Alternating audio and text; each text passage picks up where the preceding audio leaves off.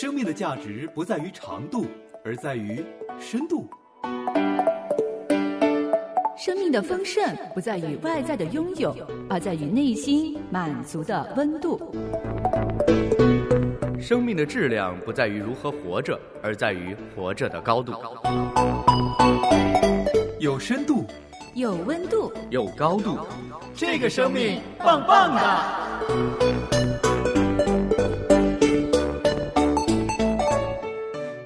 欢迎来到这个生命棒棒哒，我是李诺。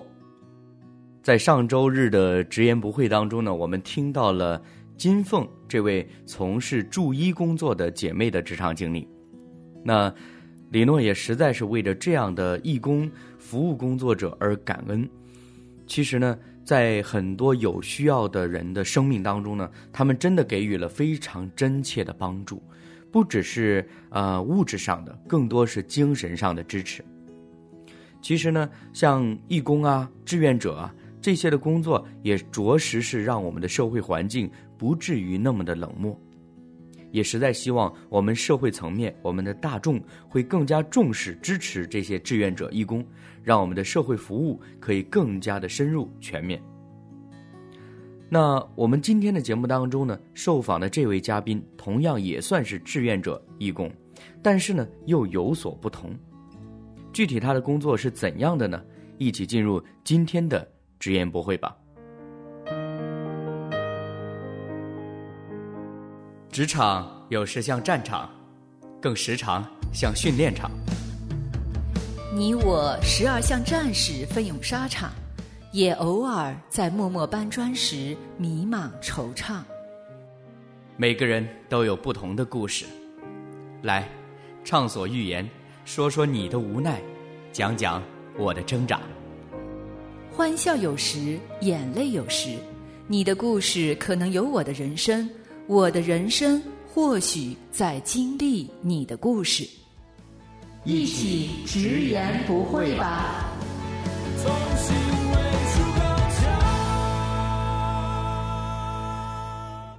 如果请你用一个词或是一句话来形容一下你的职业生涯的话，你会怎么描述呢？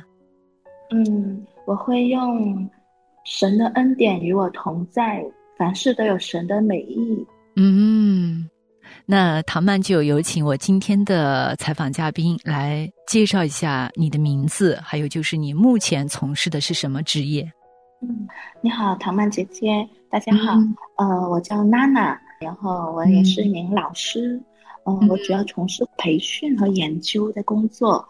然后，那我培训的工作也是培训义工为主的，所以在培训的时候就感受到这是份挺有爱的工作。然后，那我同时也是两位孩子的妈妈。那大宝差不多五岁，小宝差不多三岁，所以。对，这几年都是在工作跟家庭当中就很有收获，感谢神的恩典。嗯，娜娜老师，呃，你说你主要是培训义工，也就是呃志愿者，对吗？对对对。啊，那你这个志愿者有没有什么特别指定的方向，还是说就是志愿者？嗯，他做什么都行。对，比较广义的志愿者，就是因为现在志愿者就我们的市民越来越接受，然后现在大家对志愿者、社工都是很认可，然后现在很多志愿者也参与这种社会的大型活动啊，还有走进社区、走进高校、走进乡村，他们会开展不同领域的志愿服务，就他们从事的这种的服务是非常多。啊，那有一些就是像临终关怀的，那有一些就是帮助残疾人的，那有有一些就是助学的，就还有留守儿童等等，就他这种领域是非常广。对，嗯，啊，听起来你这个工作蛮有意思的啊。嗯，那你这个学生，就你们培训的、培养的对象，他们应该主要是都是年轻人，是吧？嗯，也不是，他们的年龄范围比较大，对，有一些是年轻，有一些也是呃长者，就他们退休了，退休有时间，他们还会愿意就是发挥余光，帮助一些社会需要帮助的人。所以我们培训对象他们的年龄跨度还是挺大的，有一些也是大学生，有一些是中学生，那有一些是在工作的人，那还有就是我们长者有很多。对呀，那你们这些志愿者都是从哪来的？就是你们怎么来招生呢？嗯，怎么招生？嗯，我想一个就是志愿者的来源，现在就很多人当志愿者，这数量就很多。那第二个也是我们学校这一个品牌，就是培训志愿者，就是培训效果就挺好。那然后就很多人参与过我们的培训，那他们也会跟身边的志愿者来宣传，让他们来参加我们的培训。哦，那娜娜老师，你是说你们这个培训？是属于某一个学校里面的，对吗？嗯，对，是公益培训。啊，公益培训是隶属于某一个大学吗？还是怎么样？隶属于一个政府机构，我们算是官方的，就是一个单位体制内的。然后我们是公益就事业单位，所以我们就主要是从事这志愿者的培训研究工作。哦，相当于是隶属于政府的一个职能部门，对对，官方的，是，嗯，啊，那你做这份工作做了多久了？嗯，这是我的第一份工作，我从大学毕业 一直到现在都做了有十一年，哦，十二年了。哦，对，你从大学毕业出来一直做这份工作？对对，是的。嗯，那我比较好奇，娜娜，你刚才说你现在也是两个宝宝的妈妈，呃，你大学毕业一出来就做这份工作，那你结婚和生孩子到现在，你是一直都在职吗？嗯，对，一直都在职，就除了生娃就产假哺乳假期间就在家带娃。然后那假期结束，那就又回来上班，所以这几年对也是白天就在单位这边工作，然后下班回到家，在家里也带娃这种。呀，娜娜老师，我觉得听起来是蛮辛苦的，又要工作、生孩子，还要带娃。嗯，那你会不会觉得累？但是很幸福。对对，我也是有点累，但是真的挺幸福那种感觉。没有觉得特别辛苦吗？嗯，还好，我觉得最最比较辛苦的时期都已经度过了。对，所以因为现在两个小孩都开始长大，然后小宝也差不多三岁上幼儿园。所以感觉就各方面的独立能力啊，各方面自理能力都长大。哥哥现在也可以带弟弟一起玩，所以很多时候就觉得就很感恩。嗯，那娜娜，我想问一下，你说你最累的、最苦的日子已经过去了，那是在什么时候呢？嗯，应该是生第二个的时候。嗯，因为。对，因为相对来说我是三年抱两，所以刚刚二宝出生的时候呢，就哥哥那个时候也才两岁多，然后那个时候也还没上幼儿园，就大家都说两岁是一个比较可怕的时期，就小 孩子在两岁的阶段就特别黏我。要上个厕所，要擦屁股，都要找妈妈；要喝水或者擦鼻涕，妈妈不在身边，爷爷奶奶在身边，都要跑跑过去找妈妈，要妈妈替他擦鼻涕，或者是要妈妈给水他喝，就这种。然后以前就是连我到，就是有时你去冲凉，你都要抓紧时间，非常的。要快，要不然他们就会在门口那里喊妈妈妈妈，或者大。哭，对，我要找妈妈，我要找妈妈，对，嗯，然后就小宝那时也还小，所以我那个时候就是基本安抚完、哄睡完，就是喂完小宝，然后那马上又要把时间就是头像大宝，就跟陪大宝一起玩，就让他感觉到，虽然说我们家里多了一位弟弟，但是妈妈还是很爱你，仍然会花很多时间来陪你。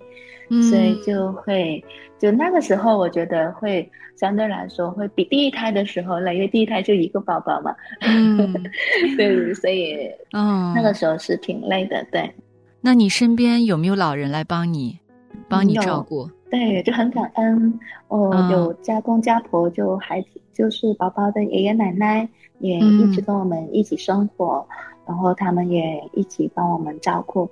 所以他们相当于我们家里的后勤部的部长，所以家里很多这种后勤工作，就呃都是爷爷奶奶来负责，所以就是我出来上班的时候，那他们就会很很给力的带宝宝，所以我就可以安心来工作。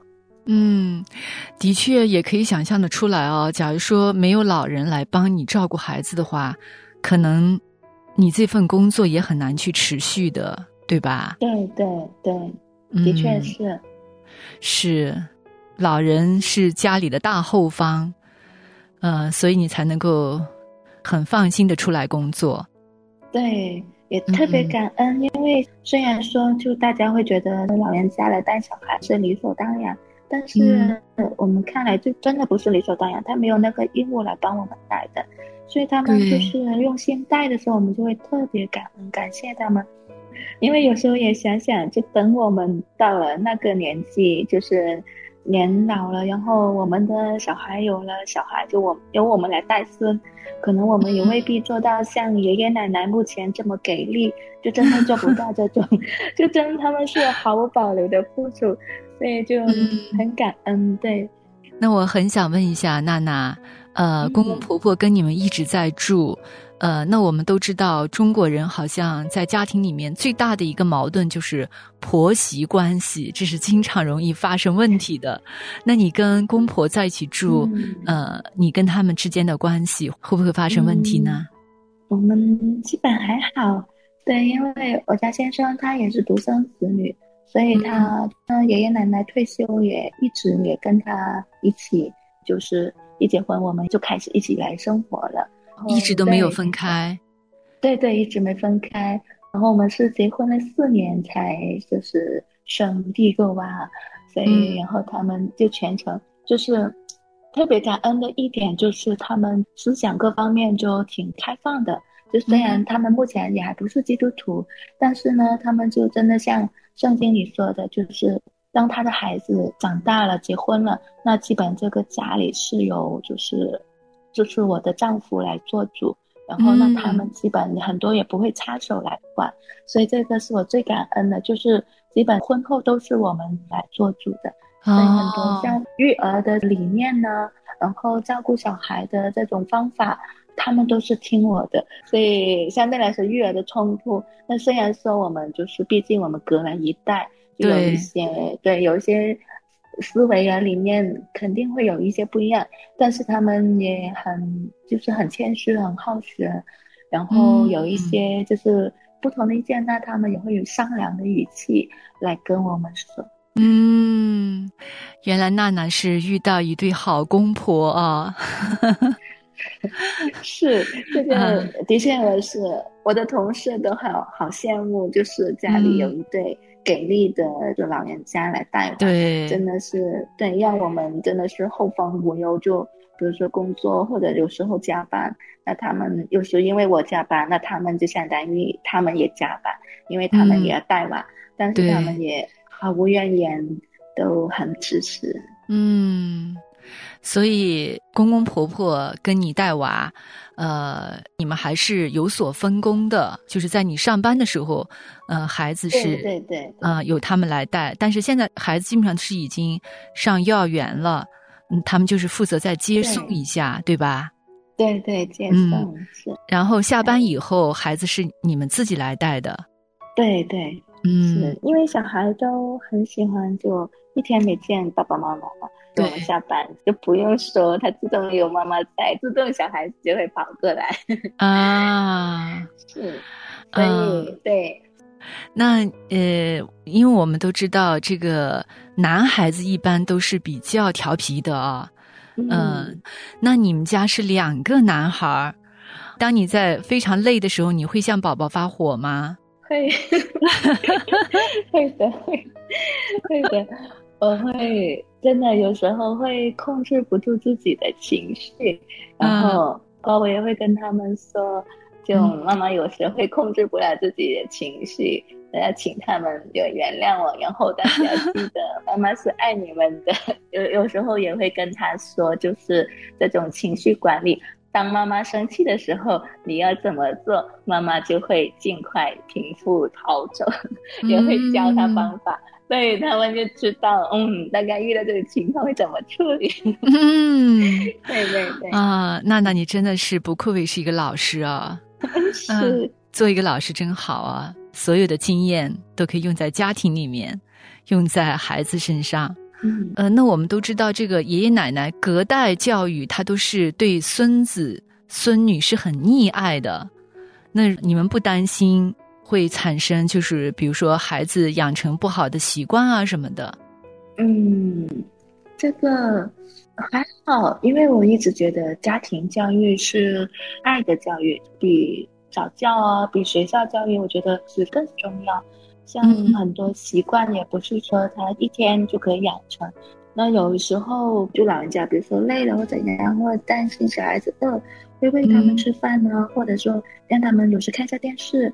我觉得有时候就是适度做还是可以的。像我有时候也会，比如说我现在要在加班，在赶着做一份工作，我给时间你看一下电视或者两兄弟自己玩，我会给一些自由他，让他们就会自己来调配一下时间。但当然，这种的时间规则还是要说的。那他们知道这种的规矩、清楚规则之后，那他们还是愿意听。嗯，现在对，毕竟现在长大了，就说可以讲道理了。现在这些。对那你们会把就是跟孩子所定的这些规矩、这些原则，呃，清楚的告诉老人吗？会的，会的。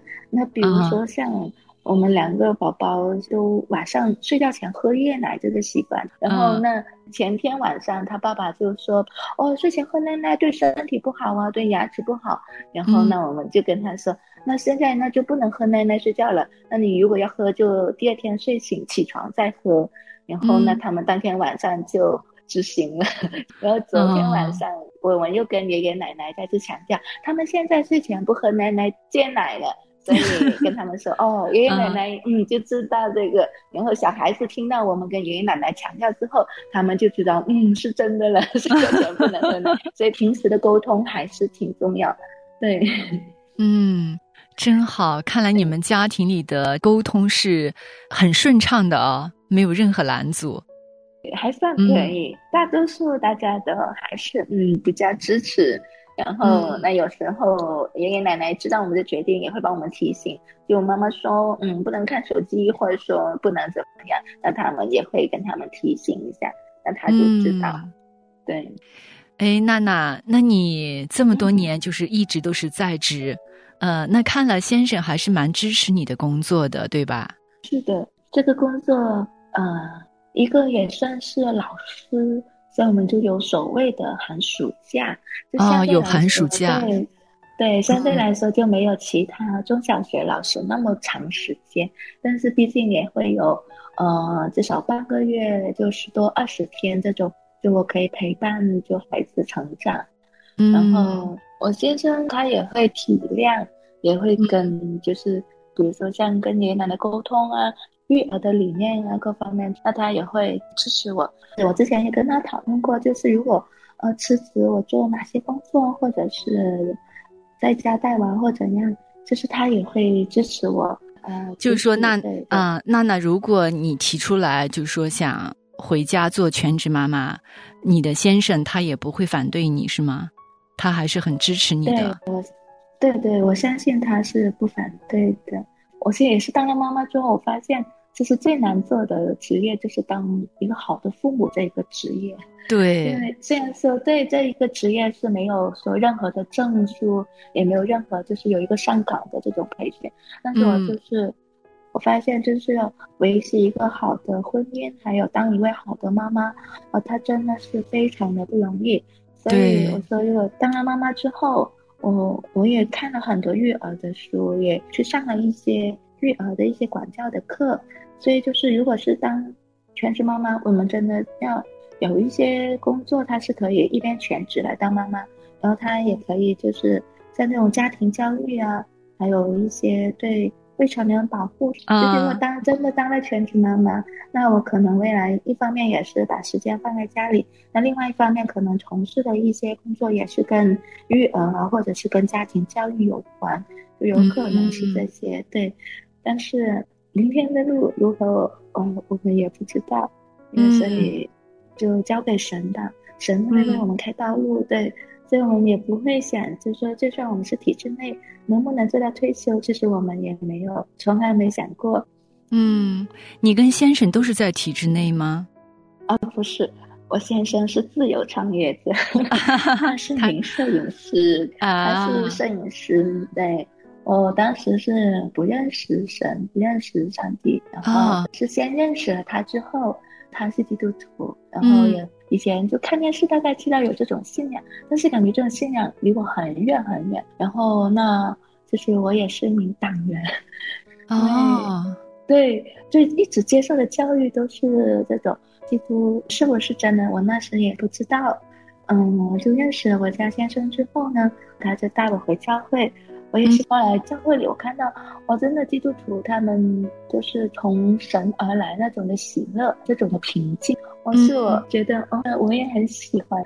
然后我刚开始第一个就一名党员能不能就是跟基督徒结婚？那时候我第一个想的是这个，对。啊。后来第二个想法就是说一名党员能不能信基督？就开始之后就从我自身这里想，我自己能不能信？但是后来。是因为回教会，然后就慢慢慢慢，我就真的感受到神的爱，就对我一直不离不弃，所以就接受了，然后就信主了。原来娜娜，你是因为先生把你带到这个信仰里的。嗯，对对，就刚开始信主，那时候也是担心同事知道呢会怎么样，甚至自己幻想了无数个场景。如果当真的有一天，单位领导来找你聊这个话题，你会怎么回答之类？然后后来还是把一切交给神吧。嗯，到现在也对，也九年了。然后刚开始那几年，嗯，整体的大环境还是蛮自由，我们相对来说。所以那个时候，对就是在党内这种的言论各方面，那时候要求不是很高，所以我们那时也会跟一些比较好的同事各方面也会聊一下。现在现在这两年，我们在大环境下很多都是都不能说，所以很多，所以也是我这几年对对就比较困惑，就是就又不能在这边来传福音，又不能说，所以有时也会就像。会问为什么要安排我在这里工作？对我在这边工作的意义是什么？嗯，就是有时候会觉得在这里感觉自己有时候也会就是离神比较远，所以就也会有着困惑。那另外一个，嗯，我现在也会有上课，就会上志愿者相关的课。那我前几年我是基本没有上，我是做这种。嗯，后勤啊，或者是相当于这种的为主，所以前面那几年，我相对来说时间还算好，就各方面。然后那时候对，然后慢慢那学校对我们老师的要求也高了，也不仅让我们就是搞好行政工作，所以其实在这两年。就是我上完二保回来之后，就是我这两年的工作压力是比我前面那七八年的工作压力是大很多的。就对于我这这几年来说，对，但是很感恩的，就神就是他会给我的都会在我的能力承受范围内，也不会说就超乎我的能力。嗯。啊，那你假如说娜娜，如果你的工作就是目前来说，看来你当老师还是有很多的这个时间去陪孩子的。那假如说你的工作会影响到，譬如说有些职场的女性，她会经常的出差呀，经常的加班呢，可能都会影响到就是跟孩子在一起的时间。那你会怎么去处理呢？嗯，假如真，我我也试过一段时间，因为一些重大的活动，一些也经常加班。我是去年也是最忙的，我去年的加班时间就累计也有三十多天。然后，嗯，但是我还是就是说，因为就人生这种的重大的这种顺序化，我会把家庭放在第一的，就是工作。如果是家庭和工作对比，我会把家庭放在第一，工作放第二。因为工作忙，他也不能是三百六十五天这样忙嘛，我会让他有一个阶段性。如果真的是三百六十五天这么忙的话，我可能会早就换了份工作。但是还好，它也是一个阶段性，就是阶段性这样忙，就是这一个月或者这一两个月这么忙，就周末可能加班或者加班。但是因为它是阶段性，所以也会提前跟家里就是家人。跟小孩说，妈妈这段时间比较忙，然后呢，一有时间我会马上就是会就是，比如说我星期六加班，那我星期天可能我全天都会陪小孩，就也会会让家里的老人家就是放休息一下，反正就能花时间陪小孩，我都会尽量花时间陪小孩。嗯，那你在呃职场当中，你觉得作为一个在职的妈妈？对你来说有没有什么挑战呢？或者说最大的困难是什么？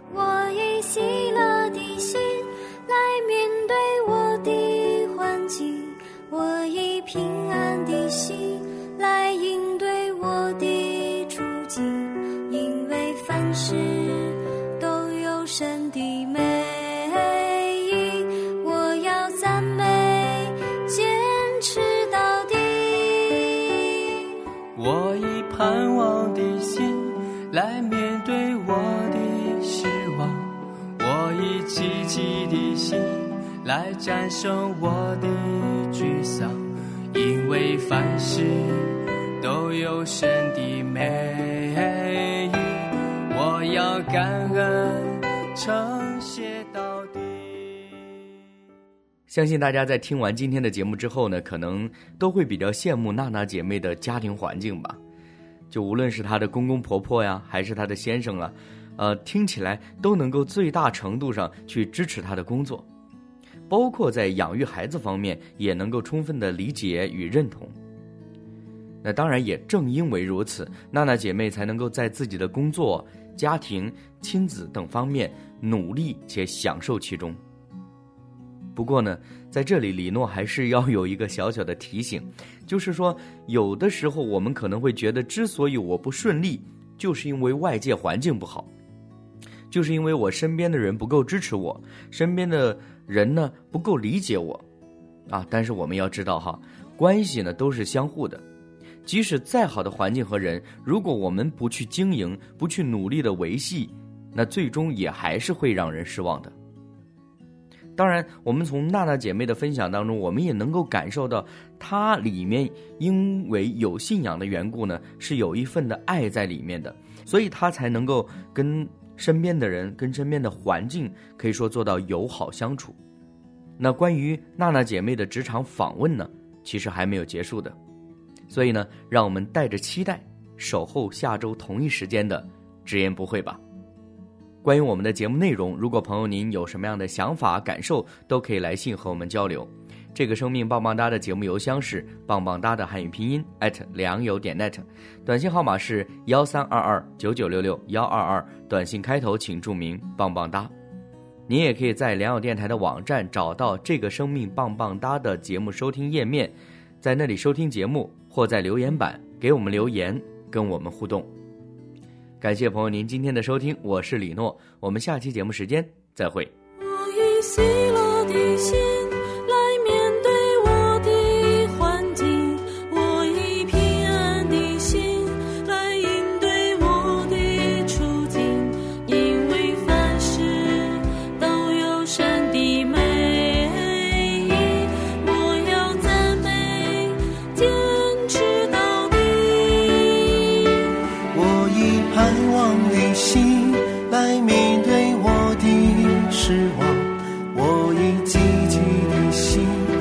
战胜我的。